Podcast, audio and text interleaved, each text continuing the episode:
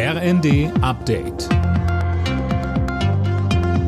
Stündlich neu. Auf den Punkt informiert. Ich bin Anna Löwer. Guten Abend.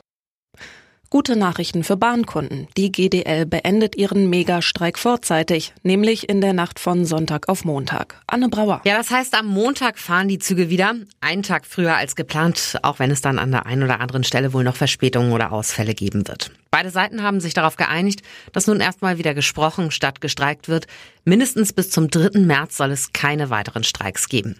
Die Bahn hat der GDL schon mal 1500 Euro Inflationsausgleichsprämie im März zugesagt und beim Streitthema Arbeitszeitverkürzung Verhandlungsbereitschaft signalisiert. Auch an diesem Wochenende gehen wieder Zehntausende Menschen gegen Rechtsextremismus auf die Straße. Über 200 Demonstrationen sind bundesweit geplant. Die meisten finden heute statt, parallel zum Holocaust-Gedenktag.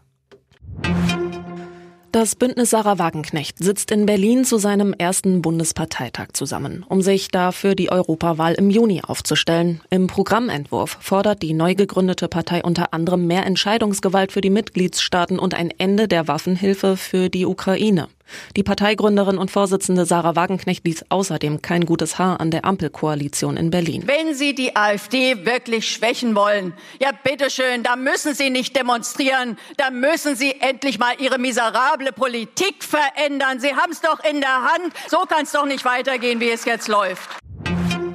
Der frühere Verfassungsschutzpräsident Maaßen hat die CDU verlassen. Die Partei bestätigte, dass sein Austrittsschreiben eingegangen sei. Maaßen plant eine neue rechtskonservative Partei zu gründen, die sogenannte Werteunion.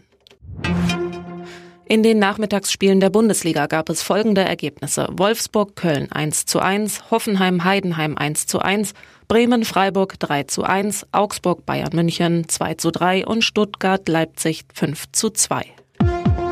Alle Nachrichten auf rnd.de